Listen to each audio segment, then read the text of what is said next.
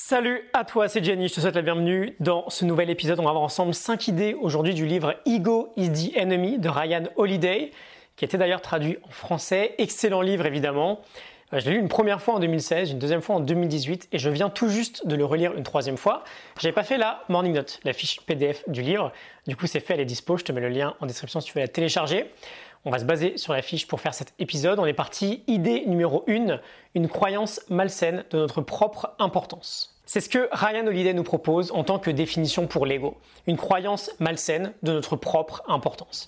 Il nous dit que c'est lorsqu'on ressent, j'ouvre les guillemets, le besoin d'être meilleur qu'eux ou d'être reconnu pour. C'est le sentiment de supériorité et de certitude qui dépasse les limites de la confiance ou du talent quand la notion de soi et du monde devient si démesurée qu'elle commence à déformer la réalité.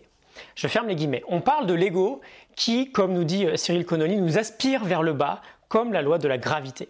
Et donc la base de ce livre, c'est que dans notre vie, on se retrouve toujours à l'un de ces trois stades. Soit on aspire à quelque chose, on a une ambition, on a un objectif qui nous inspire. Soit on connaît déjà une forme de réussite, on est arrivé en haut de notre montagne. Soit on rencontre une forme d'échec on est plutôt dans la pente descendante. Et ces trois stades vont former une boucle continue dans notre vie. Aspiration, réussite, échec, aspiration, réussite, échec. On a une forme de vague finalement. On se retrouve toujours à l'un de ces trois stades. Et dans chacun de ces trois stades, nous avons toujours un pire ennemi qui se cache à l'intérieur de nous. Cet ennemi, bien sûr, c'est notre ego. On veut être moins investi dans l'histoire qu'on se raconte pour être plus libre d'accomplir ce projet qui aura peut-être une grande influence sur le monde. Et évidemment, c'est un sujet ultra sous-estimé dans cette société, car à l'inverse, on met l'ego en permanence en avant. On montre, par exemple, chaque jour sur les réseaux sociaux, exactement, précisément ce qu'on a envie de montrer. On veut tous prendre conscience du danger qu'il représente. Et donc notre objectif avec ce livre, c'est d'être humble dans l'aspiration, d'être élégant dans la réussite et d'être résilient face à l'échec. Et j'ai même envie de préciser, Ryan, si tu me le permets, d'être antifragile face à l'échec. Une petite parenthèse, une première idée très pratique au quotidien. On veut prendre du recul sur notre propre vie et sortir de sa propre tête. Il nous dit que le détachement est un antidote naturel contre l'ego. L'humilité, c'est une vertu qui se développe, qui se pratique au quotidien. Je ferme la parenthèse. On passe à l'idée numéro 2, toujours rester un étudiant. Il nous parle de cette idée, que ce soit dans la partie aspiration, dans la partie succès, on veut toujours rester un étudiant, avoir un, vrai état d'esprit d'apprenti, et ce bien sûr tout au long de notre vie. Pourquoi? Tout simplement parce qu'en se plaçant dans un mode d'apprentissage, en se remettant même peut-être à quelqu'un de qui on va apprendre, à une personne qui euh, peut nous transmettre de la connaissance ou de l'expérience, on a l'ego qui va se mettre en fait naturellement de côté. On va le confier en quelque sorte à quelqu'un d'autre qui en sait plus que nous. Il nous dit, j'ouvre les guillemets, l'ego est limité par une sorte de plafond imposé. Je ferme les guillemets. Quand on est un apprenti, on ne peut pas tricher. L'éducation ne peut pas être piratée. Et là encore, cette idée, naturellement, ne matche pas trop avec l'état d'esprit actuel dans notre société, où bah, lorsqu'on est diplômé, on va tendre à penser que c'est terminé en fait, on a fini d'apprendre. Mais c'est le meilleur moyen pour l'ego de surgir et de nous empêcher de grandir. Et il nous explique que c'est vrai, personne n'aime penser qu'il existe des gens meilleurs, qu'on a encore des tas de choses à apprendre, on est surchargé au quotidien. Donc on aimerait bien finalement se dire que c'est bon, c'est terminé, on en sait assez. Mais il est crucial d'apprendre à toujours réévaluer ses talents à la baisse. Et il dit, je vous les guillemets, prétendre savoir est notre vice le plus dangereux, car il nous empêche de nous améliorer. Une auto-évaluation consciencieuse est le remède. Je ferme les guillemets. Pense-y quelques instants. On a le scientifique qui va renouveler ses connaissances en permanence, qui va toujours douter de ses expériences. On a le philosophe qui, euh, comme Socrate, sait qu'il sait peu de choses. On a le sportif qui a un entraîneur et une équipe autour de lui en permanence. Même les personnes les plus puissantes dans le monde, finalement, ont des mentors ou des conseillers.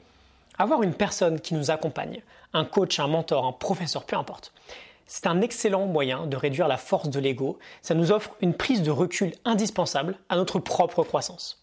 Ok, donc idée numéro 2, toujours rester un étudiant avec cet état d'esprit d'apprenti, quel que soit ton domaine.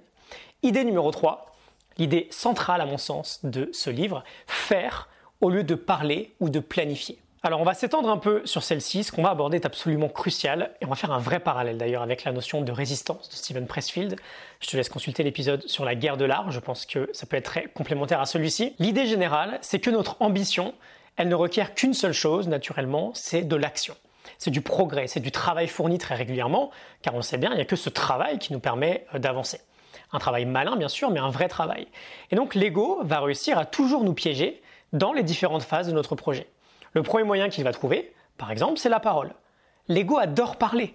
Et ça, on le sait bien, dès qu'on a une, idée, un objectif ou une nouvelle aspiration, on est très excité, on va aller le raconter.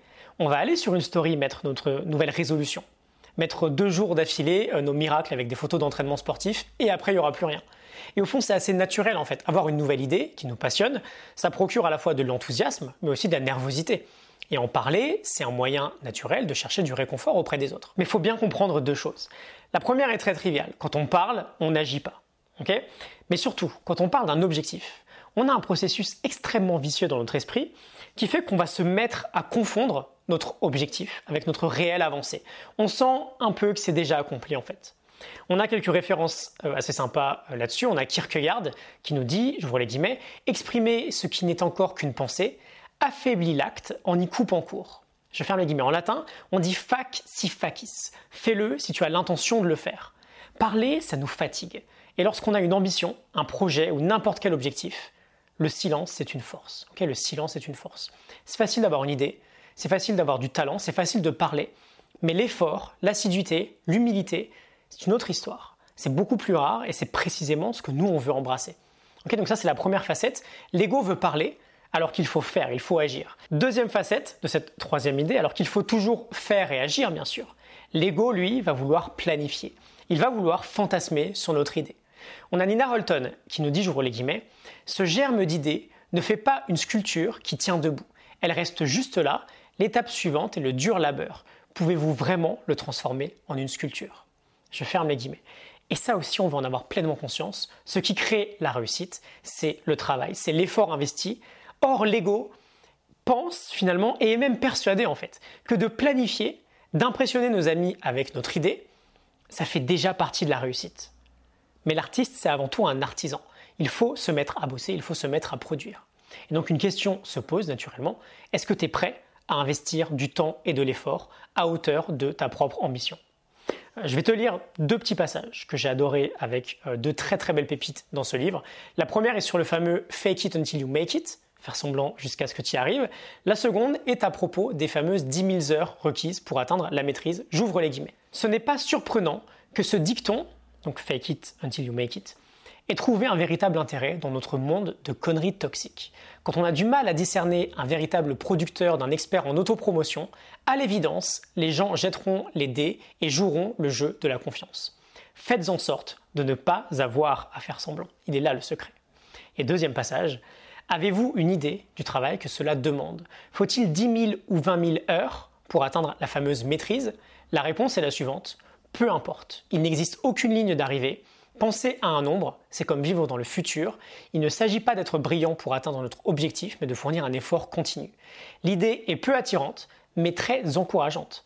L'effort est en effet à la portée de tous, à condition d'être patient, de rester humble et d'avoir le courage de se mettre au travail.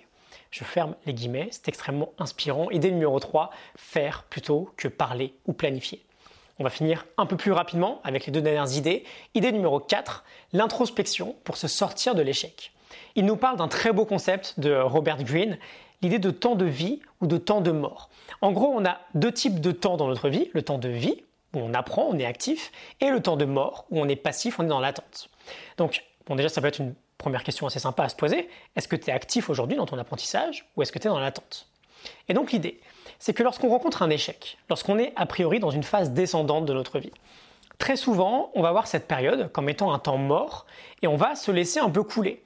Alors qu'au contraire, les périodes d'échec sont des périodes extrêmement propices à la remise en question, à l'introspection personnelle et donc à la connaissance de soi.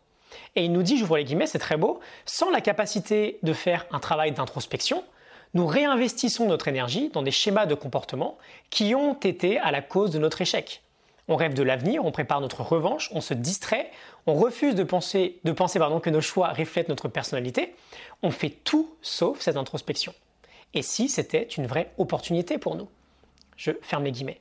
Et oui, et si les moments difficiles étaient précisément des moments où on peut aller chercher encore plus de réponses à l'intérieur et comprendre pourquoi on a échoué, comprendre pourquoi on s'est fait licencier, pourquoi on s'est fait euh, larguer, pourquoi on a complètement foiré notre projet. Sans cette introspection, et si on n'a pas de réponse à ces questions-là? Ben Finalement, on s'offre un aller simple vers à nouveau la rencontre de ce type d'échec, du même type d'échec. Or, on le sait, l'échec est une donnée. L'échec nous offre un point d'apprentissage et l'antifragilité, elle vient naturellement de là. Si à chaque échec, on apprend et on apprend suffisamment pour ne pas reproduire le même échec, on avance dans notre vie et on progresse. Quand l'ego te contrôle, tu vis un temps mort en fait. Quand tu reprends le contrôle, tu t'offres un temps de vie, un temps d'apprentissage et tu décuples tes chances de rebondir plus vite et dans de meilleures conditions. Et enfin, idée numéro 5, progression et excellence au quotidien. On finit avec une métaphore remarquable que lui partage son ami philosophe Daniel Bolelli.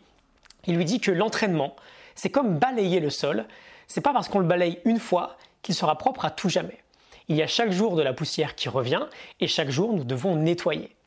Et il nous dit, j'ouvre les guillemets, c'est la même chose pour notre ego. Vous serez surpris des dégâts que la poussière et la saleté peuvent causer avec le temps.